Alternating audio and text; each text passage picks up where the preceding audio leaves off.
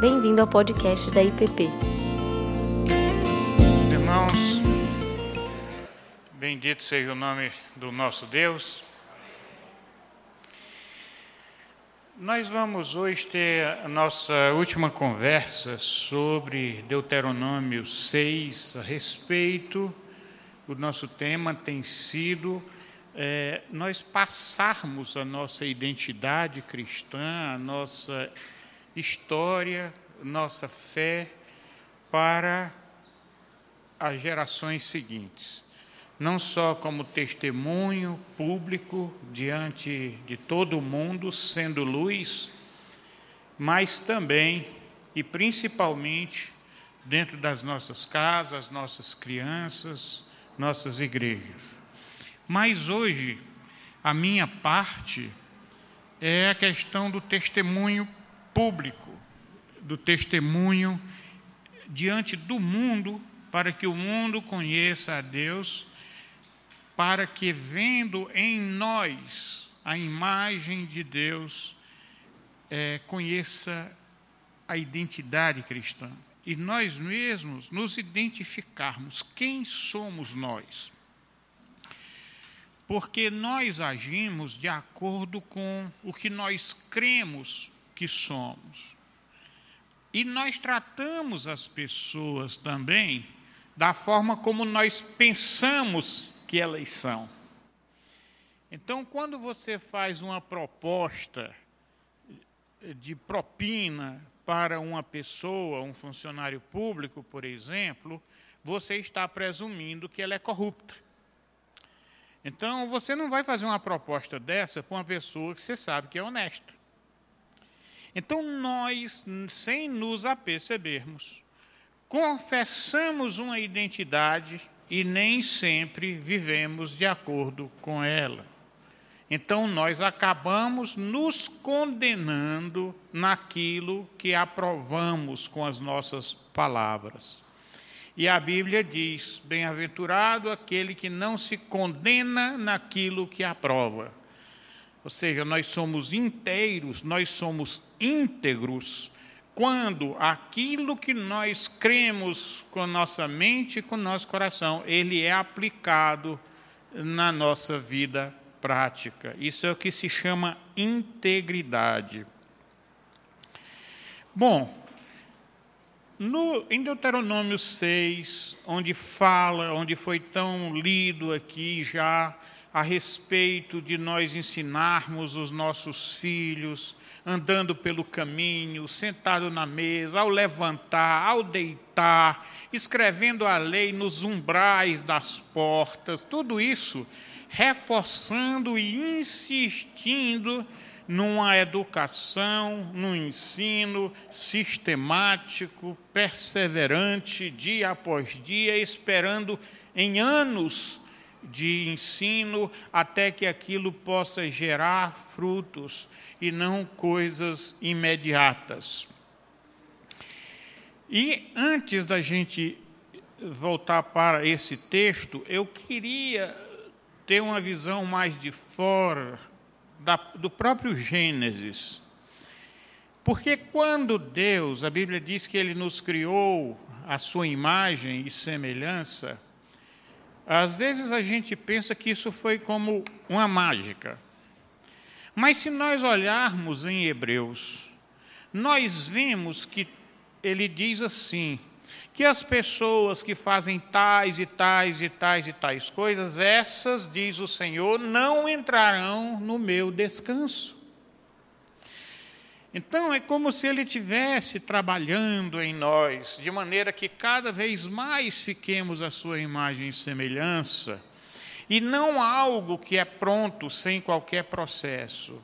Como a educação de uma criança, ela leva tempo até ela adquirir essa identidade de filhos nossos. Porque ser filho não é só no DNA. Ser filho é na fé, no caráter, na sua postura, nas suas escolhas. Deus não vai empurrando com a barriga.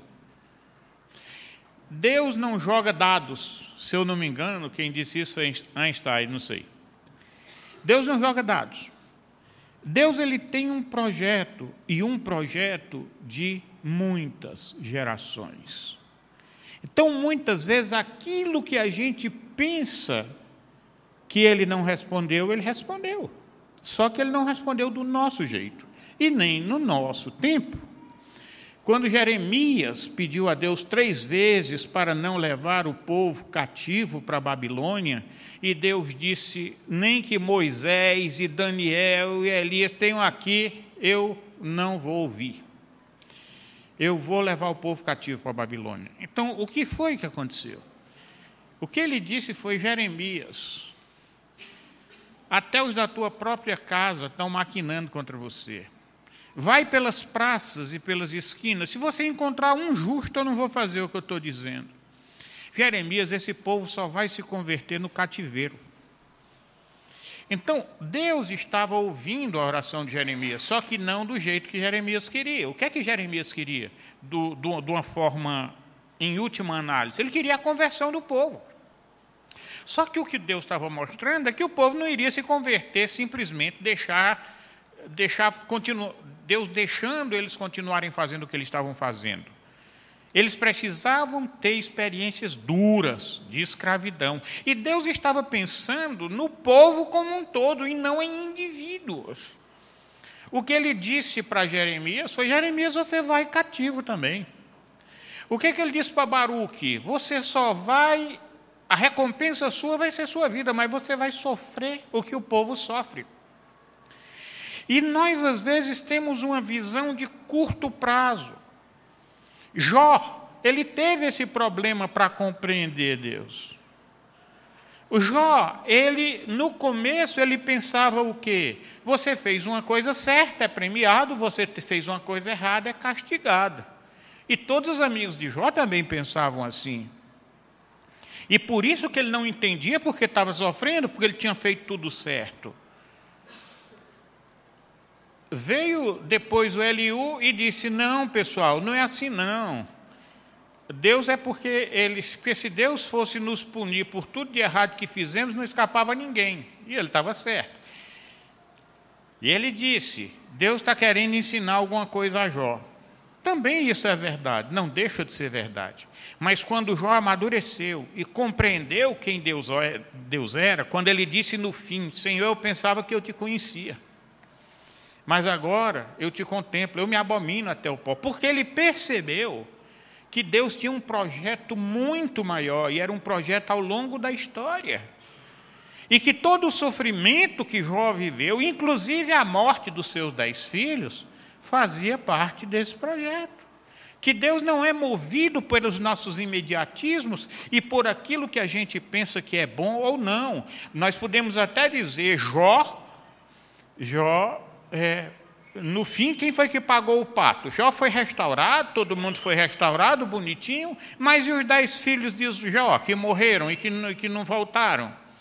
Os dez filhos de Jó cumpriram o papel de Deus na história. Para Deus, essa questão de morrer ou estar vivo não é uma questão de ser bom ou ruim, mas uma questão de estar dentro de um projeto de Deus na história. Paulo diz: quer vivamos, quer morramos, somos do Senhor. Ele dizia também: para mim, o viver é Cristo e o morrer é lucro.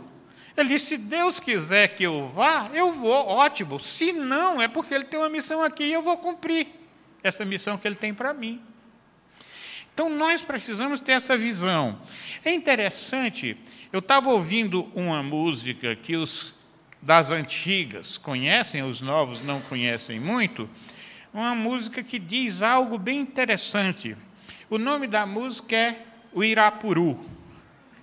Não é aquela música toda assim, o Irapuru, seresteiro, cantador do meu sertão. Né? E diz assim: se Deus ouvisse o que lhe sai do coração, entenderia que é de dor sua canção e dos seus olhos tanto pranto rolaria que daria para salvar o meu sertão. Olha que coisa. Ele diz: se Deus, olha o que é que o poeta diz, se Deus ouvisse o que o Irapuru, que é o pássaro que estava sendo sofrendo pela, pela destruição das matas, ele diz assim: se Deus ouvisse o que lhe sai do coração, entenderia que é de dor sua canção, e dos seus olhos tanto pranto rolaria que daria para curar o meu sertão. Ora, qual é a visão do poeta? É uma visão que diz Deus abandonou a selva. Por quê? Ele não escutou a dor. Mas, na realidade, o que eu pensei é: Deus ouviu sim, só que ele não vai atender no tempo do poeta, nem do jeito que o poeta quer. Vai haver um novo céu e uma nova terra. Tem um projeto de Deus para a história. E todo o sofrimento que o homem passa faz parte de um projeto inteiro. Em Apocalipse, tem os selos na abertura dos selos. E na abertura dos selos há um, há um choro, há um lamento. Porque se diz o seguinte: não há ninguém digno de abrir os selos. E aí diz: não chores, porque o cordeiro que foi morto vai abrir os selos na hora que o começa a abrir os selos, e olha que a Bíblia diz também no Apocalipse, diz o cordeiro que foi morto antes da fundação do mundo, vai entender. A gente sabe que Jesus morreu há dois mil anos atrás, mas mostra que no projeto de Deus é como se ele tivesse morrido antes da fundação do mundo. Muito bem, por que ele morreu e por que ele redimiu? Ele pôde abrir os selos. Na hora que abre o selo, que começa a abrir, você vem a em Apocalipse, as desgraças na humanidade acontecendo. Os cavalos, a fome, a guerra, a peste, todo esse tipo de coisa. Parece que se não tivesse havido uma redenção anterior, toda a nossa miséria e pecado nos teria destruído sem nenhuma esperança. Mas como havia remissão, se poderia abrir a história, que até a mitologia conta como a caixa de Pandora, né? Na hora que abre a caixa de Pandora, tudo que é miséria aparece e ninguém pode mais segurar. Mas havia uma redenção que possibilitava que mesmo no meio do pecado fosse redimido. Fôssemos redimidos. Pois muito bem, nossa história então, para contar para as gerações seguintes, não pode ser uma história de estamos empurrando com a barriga o que vivemos a cada dia, mas que cada um de nós, sabendo da nossa identidade de filhos de Deus, somos partes de um projeto que atinge todas as gerações. E que tudo que a gente faz hoje tem reflexo na geração seguinte e em toda a história. Como diz em Isaías 58, né? se vocês fazem tudo isso que eu estou dizendo, então, uma das coisas que ele diz é: os vossos filhos serão chamados reparadores de brechas. Reparadores de brechas eram aqueles que consertavam os muros da cidade, que estava desprotegido por causa do mal. Então, os nossos filhos, se nós fizermos o que Deus manda, eles vão ser usados por Deus para a restauração de muitos, de populações, de nações, como já aconteceu na história. Muito bem, Deus tem esse projeto. A própria palavra chama quer dizer ouça. Deuteronômio é uma palavra onde Deus diz: ouçam a voz de Deus, façam o que eu estou dizendo para vocês. A questão da história, deixa comigo mas vocês não vivam como se a vida de vocês fossem sozinhas e de, livre de todo o contexto que eu coloquei de vocês e olhando apenas para o amanhã ou para hoje, mas olhe para a história, olha para a eternidade. Não diminua, não torne mesquinha a missão de vocês aqui na terra, como se vocês tivessem que viver apenas para sobreviver, apenas para cuidar da sua saúde, apenas para trabalhar, para ganhar um salário e ter status. Não foi para isso que eu chamei vocês. Eu chamei um povo que mostre para o mundo quem é Deus.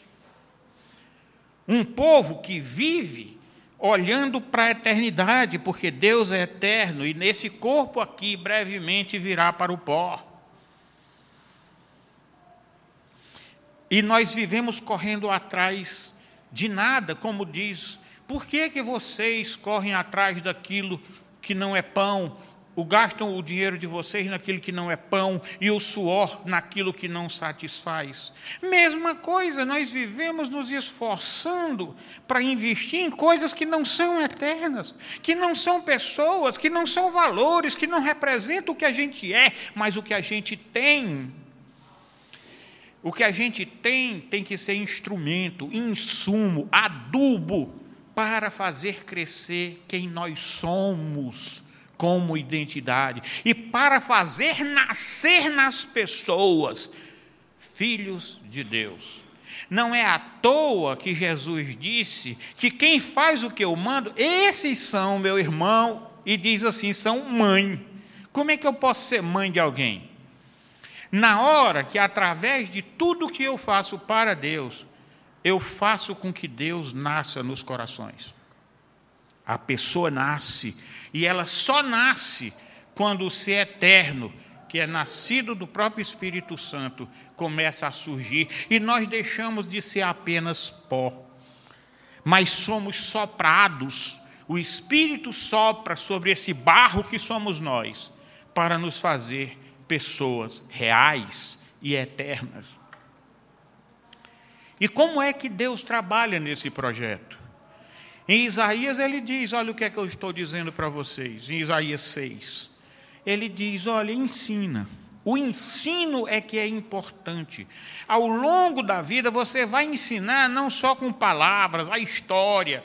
Conta a história. Meus netos adoram quando eu fico com eles só contando história. Quando às vezes eu vou lá para botá-las para dormir, eventualmente, quando precisa, ah, conta a história de quando você era pequeno. Então eles gostam de ouvir. Isso dá a identidade para eles. Então nós temos que contar, mas o que é que nós vamos contar? Nós vamos contar as safadezas que fizemos? Podemos até contar, desde que seja no terreno da redenção, desde que seja no terreno do arrependimento e do resgate, não do terreno de contar vantagem pelo que fez de errado é se contar, viver, ser luz. Isso daí dá uma identidade para gerações, para os nossos filhos, para os nossos netos. Uma vez, os meninos ainda eram pequenos e eu fui ali na escola batista e uma professora me falou assim. Ela disse, eu estava conhecendo agora, né? Naquele momento, a professora ela disse, não, eu já conhecia. A gente conhece os pais pelos filhos. Então, quando ele vê os filhos assim, então é claro que ela fez o jogo de palavras e tudo, mas isso, em grande parte, é verdade.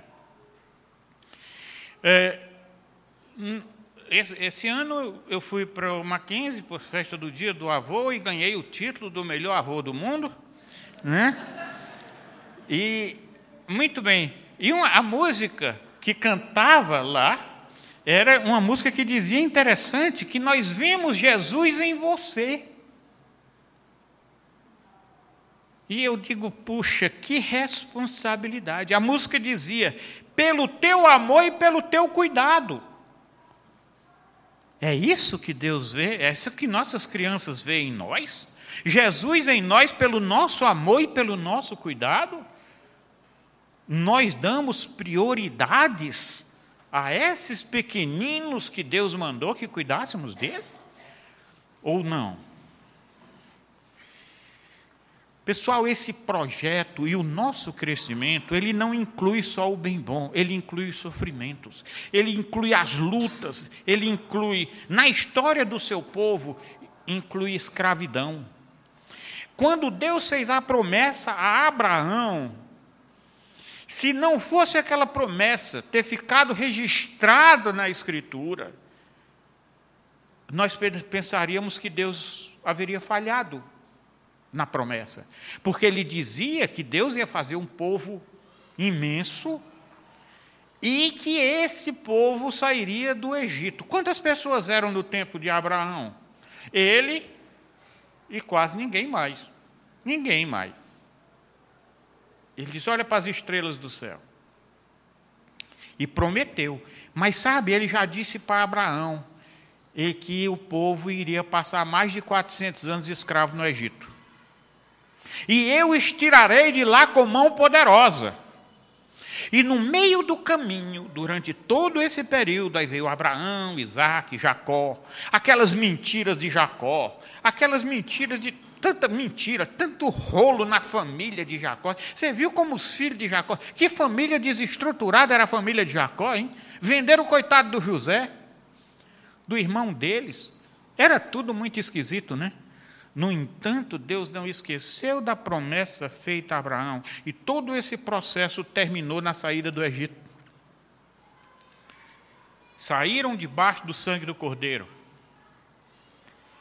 O projeto de Deus envolve tudo isso. Ele envolve dor, ele envolve confissão, perdão, resgate. Isso tudo faz parte.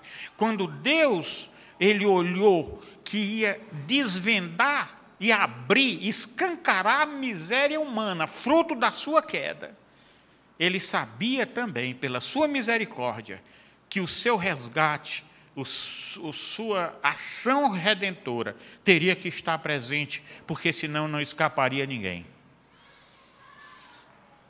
Muito bem, e temos aí um resultado. Como é que teríamos um resultado final? Olha o que diz em Ezequiel no capítulo 11, ele diz assim: Assim diz o Senhor Deus: Hei de ajuntar-vos do meio dos povos, vos recolherei das terras para onde fostes lançados, como escravos, né? E vos darei a terra de Israel, e virão ali, e tirarão dela todas as coisas detestáveis e todas as suas abominações.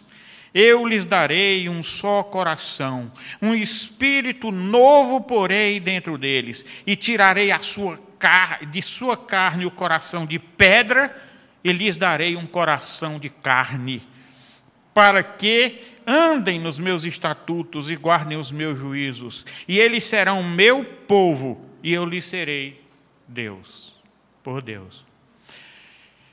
Veja, em Ezequiel 11, né, 17 a 20, ele diz assim: que nessa escravidão, esse povo foi resgatado e aprendeu a amar a Deus com o coração, não mais com a lei. Deus ele está na construção de um povo, ele está tirando um povo que obedece a regulamentos, regras, leis, para colocar pessoas que sentem, que se compadecem, que amam a Deus de coração e não mais por medo, ele está querendo nos libertar dos medos também. Que nós cheguemos a Deus como, como um chamego, como um, com um afeto, como um lugar de seguro, de abrigo, e não mais com medo. O medo que temos ter de Deus não é um medo do inimigo, mas é o medo que eu tinha do meu pai quando eu vi a chinela dele. É, por quê? Porque meu pai, eu sabia que ele me amava. Eu tinha certeza. Por isso que a palmatória dele não deixou traumas em mim. Porque se uma coisa que eu tenho na minha memória é a certeza do amor dele por mim. Porque uma criança pode perdoar tudo, mas ela não perdoa não ser amada.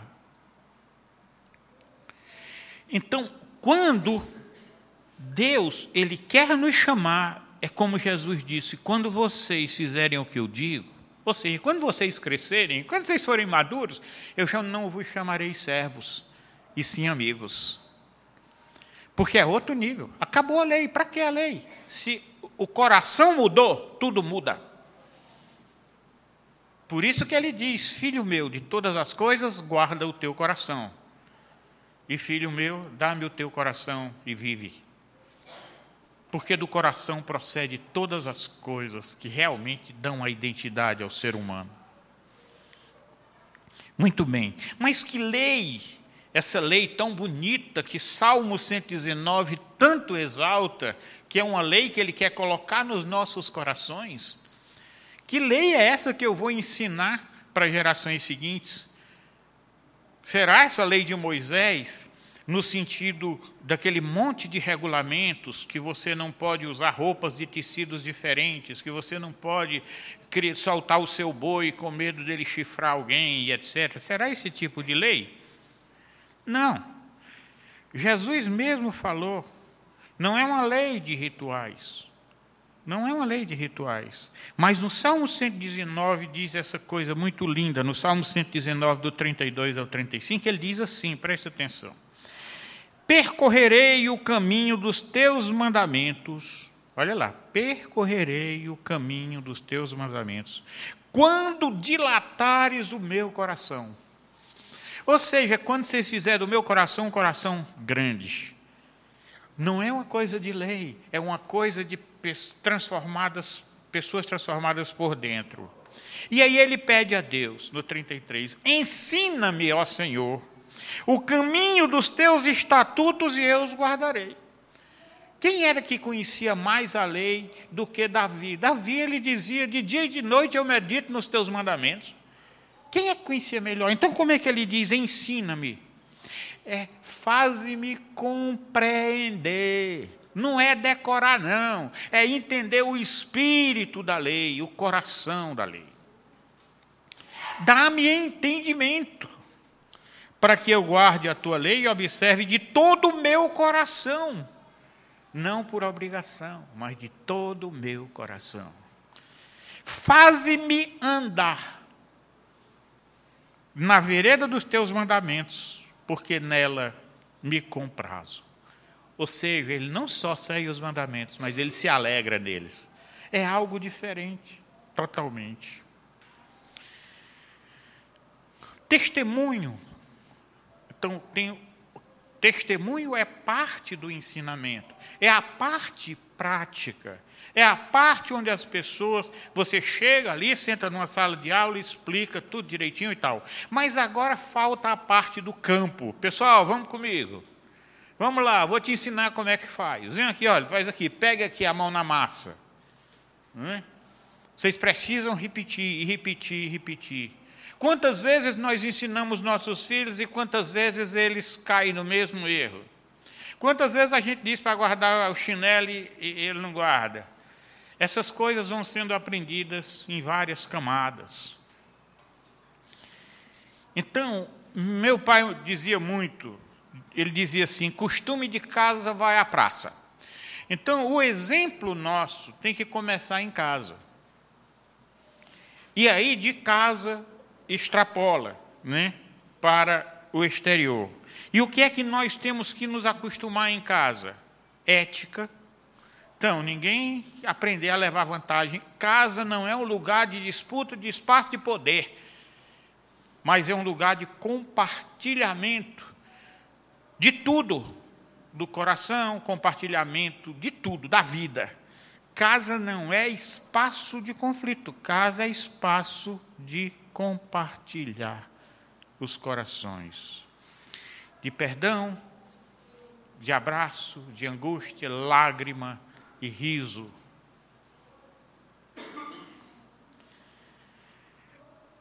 Essas coisas as crianças precisam respirar isso. Verdade.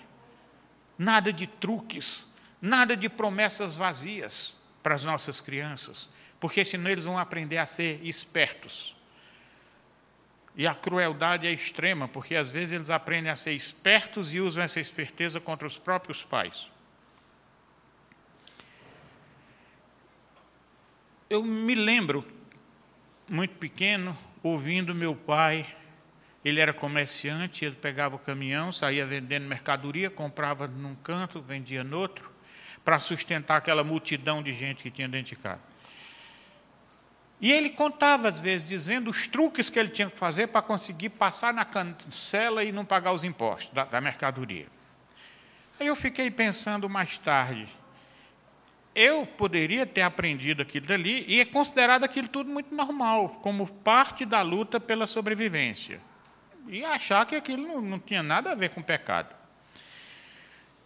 No entanto, eu me converti antes e ele se converteu antes, então deu tempo de ele mudar primeiro do que eu. Ou seja, de ele mudar suas atitudes antes que eu mudasse as minhas. No entanto, uma coisa interessante que ele mostrava era a capacidade de dividir, de repartir, de, de, de, de amar uns aos outros. Né? Ele e mamãe adotaram seis que pessoas que ficavam órfãos e ficavam botavam dentro de casa, coisas assim. Então nós aprendemos muitas coisas.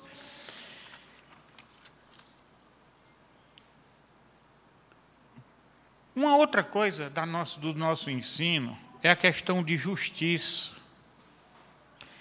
O que é que nós entendemos por justo? Aqui eu já compartilhei algumas vezes. Quantas vezes nós falamos isso não é justo? Não é ou não é? E a pergunta, às vezes, que eu faço para essas pessoas quando eu ouço, às vezes eu digo: o que é que você acha justo? Não é? Porque se a gente prestar bem atenção e formos olhar essas justiças ao pé da letra, nós somos injustiçados no sentido de que nós recebemos mais do que o que seria justo. Nós seríamos os maiores beneficiados pela injustiça, principalmente nós aqui em Brasília, comparando com o resto do país. Então, às vezes a gente diz não é justo, mas esquece de usar a mesma expressão quando essa injustiça nos favorece. Então, uma vez, uma neta minha, eu ouvi uma neta minha dizendo assim: não é justo. Eu olhei para ela, eu disse: eu também acho que não é justo. Como assim? Eu disse: não é justo eu ser careca e você com tanto cabelo. Não é, não é justo. Mas então a gente perde, a gente perde o sentido de, de, de lógica. Né? E as crianças aprendem isso. Aprendem. Então, mesmo que elas não obedeçam, mas elas sabem. E um dia aquilo dali vai pegar. Questão de tempo até até grudar. Leva tempo, mas gruda. É, às vezes você pega o seguinte, em casa, menina desorganizada e tudo. Quando vai visitar um amigo à noite, dormir na casa de alguém, aí às vezes os pais dizem, puxa, como teu filho ou tua filha é educado, né? É que... Lá em casa não é assim, né? Mas a pessoa aprende a pessoa aprende. Uma outra coisa, né, tem um sentimento de justiça, pessoal, que é a pilar principal do reino de Deus. A primeira coisa que diz, olha, porque o reino de Deus é justiça. É por isso que Jesus veio, para que a justiça fosse feita. E quando a justiça é feita, nós temos paz com Deus. E quando temos paz com Deus, vem a alegria. Por isso que ele fala justiça, paz e alegria no Espírito Santo. Pois muito bem, mas tem uma outra coisa: misericórdia. Qual é a nossa capacidade de solidariedade, de se compadecer da, dos outros? Como o samaritano. O samaritano, eu não acredito muito que ele tenha muitos afetos, que ele tivesse muitos afetos pelos judeus. Não é? Mas quando ele viu aquele judeu no chão, só imaginando, porque Jesus contou uma parábola e não um fato, né? É, aquele, ele fez o que, o que ele achava que devia. Não era uma questão de gostar ou não gostar. Amor, de verdade, ele não, tem, não é a mesma coisa de gosto. Amar e gostar não são coisas iguais. Você pode até aprender a gostar depois, mas amar é atitude dizia Platão. Platão dizia que o amor é filho da vontade. Em que sentido que ele queria dizer isso? Você tem uma decisão, e quando aquela decisão é feita claramente, você age de acordo com aquela decisão. Então, se você crê que você tem que ser solidário, você vai agir com solidariedade, mesmo que você não goste daquela pessoa. Aliás, Jesus até diz que é qual a vantagem que você tem de, né, de amar o que te ama? Ele diz o contrário, ele diz: amar o que vos perseguem. Humildade. Aliás, não, antes disso, tem uma coisa aqui. Verdade. Está certo? Eu sou o caminho, a verdade e a vida. O que é que diz em Isaías 59? Pelo que o direito se retirou e a justiça se pôs de longe, porque a verdade anda tropeçando pelas praças e a retidão não pode entrar. Sim, a verdade sumiu, e quem se desvia do mal é tratado como presa. O Senhor viu isso e desaprovou. Mentira e não é para brincar com mentira. Tem mentira que é piadinha. Não estou falando de piadinha. Eu estou falando de mentira que você está mentindo mesmo e está pensando que é pequenininho. E essa semana teve um exemplo bem bom que eu ouvi de uma pessoa num restaurante. Ele contou a seguinte história, né? Você vê que esse negócio de brincar com mentira vai puxando e você ou continua mentindo ou vai ter que. Ele diz o seguinte: o pai com os filhos, mulher estava no restaurante e como ele era muito chique, ele tinha vergonha de pedir a marmita para levar para casa né? porque achava que era chique. É mais chique jogar no lixo. Né? Estava com vergonha de levar a marmita para casa. E ele, por causa da vergonha, ele disse para o garçom: Garçom, prepara aí uma marmitinha aí que eu vou levar para o meu cachorro. aí as crianças dizem: Papai vai comprar um cachorro, papai vai comprar um cachorro. Foi muito bem. Olha, olha aqui só essas coisas. Das duas, uma. O que é que esse pai iria fazer nessa parábola moderna? É, esse pai, das duas, uma. Ou ele iria engolir e comprar o cachorro, né? Ou depois ia ter que dizer para os meninos que ele estava mentindo. Então, qual é o exemplo que ele está trazendo é, para os filhos? Né? Porque os filhos, os filhos viram. E, bom, meu pai fez, por que, que eu não posso fazer? Essa é a pergunta. Fulano fez, por isso que quanto mais forte, quanto mais especial for a sua liderança, o cargo que você ocupa, maior responsabilidade que você tem. Porque mais pessoas estão olhando para você e vão justificar os seus atos baseados no que você está fazendo. Então, isso é pôr pedra de tropeço na frente dos pequeninos. Uma outra coisa é a humildade. As pessoas precisam ver, seja no seu trabalho, seja na sua escola, a sua capacidade de pedir perdão, de reconhecer os seus erros. E isso, se você fizer isso, apesar de ser duro, né? Parece uma chicotada que você leva quando você tem que dizer para as pessoas o, a, a, o que você fez, né? quando você não foi leal, quando você mentiu e, você vai pedir perdão, isso fere o orgulho, parece uma chicotada. Mas, quando você faz isso, não só você está obedecendo a Deus e recebendo o perdão, mas você também está tirando das mãos do inimigo as pedras que ele pode atirar em você. Ele não poderá mais te acusar ele não poderá mais te chantagear. E mais, você estará encorajando aqueles que estão te ouvindo a fazerem o mesmo quando eles errarem. E longe de eles te desprezarem por isso, eles vão te admirar. Porque é duro, é duro pedir perdão. Nosso orgulho né, é um dos órgãos mais sensíveis, só perde para o bolso, eu acho. Então, a humildade, desde ser capaz de pedir perdão para os filhos, quando nós somos injustos, quando nós erramos num julgamento, pedir perdão para o cônjuge. Uma outra coisa, pessoal, que faz parte é perseverança. Não desistir nunca. Não desistir porque Deus manda fazer, se manda fazer, a gente faz. E, e ah, não está dando certo.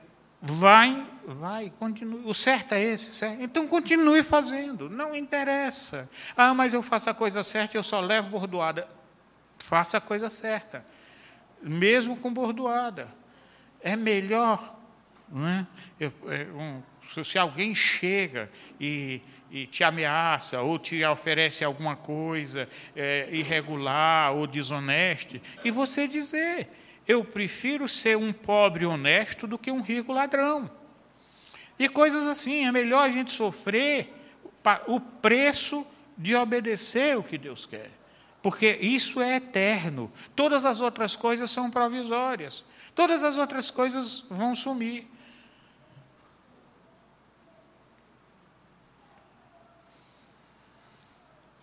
Não é para desistir rápido. Uma outra coisa, meus irmãos, é o seguinte: é que nós precisamos de repetições. Nós precisamos de. Por isso que às vezes Deus passa, a gente passa por tantas coisas na vida e vem e acontece de novo, e vem e acontece de novo, e a gente volta e cai no erro de novo, volta e cai no erro de novo. Não é assim? A gente, no momento do sufoco, a gente corre, vai para a igreja, faz promessa, faz tudo. Eu me lembro quando eu era muito pequeno, meu pai estava tinha sumido o caminhão de mercadoria dele, e era tudo que ele tinha, era o patrimônio que ele tinha para poder sustentar aquela família, e o caminhão tinha sumido e não chegava, e o pessoal todo comentando e não sabia que eu era pequenininho e não estava percebendo que eu estava percebendo. Né? Aí eu disse assim à noite, à noite eu disse, Deus, se esse caminhão apareceu, nunca mais falta uma missa. Porque eu ia sozinho, apesar de ser pequeno e tudo, naquele tempo podia, né? Então, e de manhã cedo o caminhão chegou. Né? Então, o que é que acontece? Será que eu nunca mais errei, nunca mais levei bordoado? Sim, com certeza. Mas a Bíblia diz: fiéis são as feridas feitas por aquele que ama. Então, o que Deus faz com a gente, os nossos sofrimentos, nossas enfermidades, Cada um de nós temos um papel. Eu disse, será que é justo essa criança ter esse tipo de doença? Será que é justo a pessoa estar sofrendo desse jeito? Às vezes o que nós precisamos não é que Deus mude aquela situação, mas é que Deus mude a maneira como nós vemos a situação, porque aquilo que nós podemos chamar de um problema muito grave pode ser um instrumento maravilhoso que Deus está usando para ensinar as pessoas a amarem, as pessoas a aceitarem umas às outras, as pessoas não estabelecerem condições para aceitar as pessoas do jeito que elas são. Nesses grandes problemas é que nós crescemos e aprendemos desses grandes problemas. Porque tudo isso passa. Nós temos que tirar coisas eternas daquelas coisas que são passageiras. Das riquezas de origem iníqua, fazei amigos que vos recebam nos tabernáculos eternos. Ou seja, daquilo que é provisório, daquilo que está cheio de contaminação desse mundo, use para fazer mudanças reais e definitivas em pessoas que um dia vão receber vocês no céu. A lei é maravilhosa, porque ela não foi feita para escravizar. Essa lei que Deus quer escrever nos nossos corações e que a gente tem que passar para frente, é a lei que nos dá identidade, esperança, segurança e que faz com que nos consolemos no dia a dia, nas lutas que vivemos. E a gente sabe, estamos na luta? Estamos. Mas é só por um tempo. Como diz em Abacuque, na hora que Deus promete para Abacuque, diz: não tardará, mas se tardar, espere.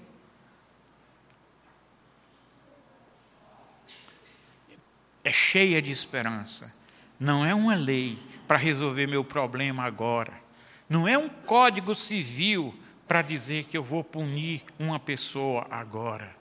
São disciplinas que Deus coloca em nós para nos transformar em pessoas de caráter, pessoas à imagem e semelhança de Deus, para que o mundo veja isso em nós, veja as transformações que Deus faz no seu povo e tenham esperança e venham a conhecer o nosso Deus.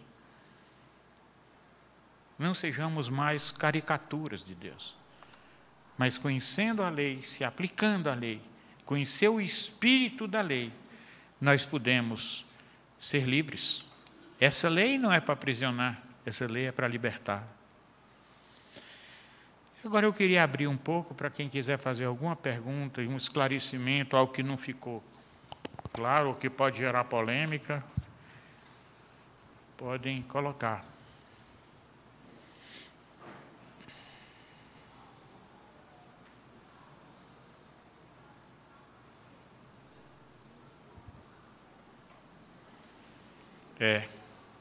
Parece que. tá bom, meus irmãos, vamos orar. Senhor, nós queremos te agradecer muito pela tua lei, a lei boa, a lei que é eterna, que é uma lei que mostra quem o Senhor é e não um conjunto de ordenanças vazias e materiais. E eu te peço que o Senhor nos ajude, Pai, a testemunhar e a viver de acordo com esse Espírito, o Espírito que o Senhor soprou sobre nós. E que não seja, nós não sejamos tropeço para tantos pequeninos e tantos colegas, amigos, de todos os lugares onde a gente vai. Que a tua igreja seja uma igreja viva, E que todas essas crianças que passaram esse tempo aqui, Pai, elas possam aprender também com nós, pais, com nós adultos. E que essa nação possa ter mais esperança a partir de pessoas que crescem conhecendo bem os teus princípios de justiça, de misericórdia, de ética, de verdade, de humildade, de perseverança. Em nome de Jesus, Senhor. Você acabou de ouvir o podcast da IPP. Para saber mais, acesse nossa página em www.ippdf.com.br.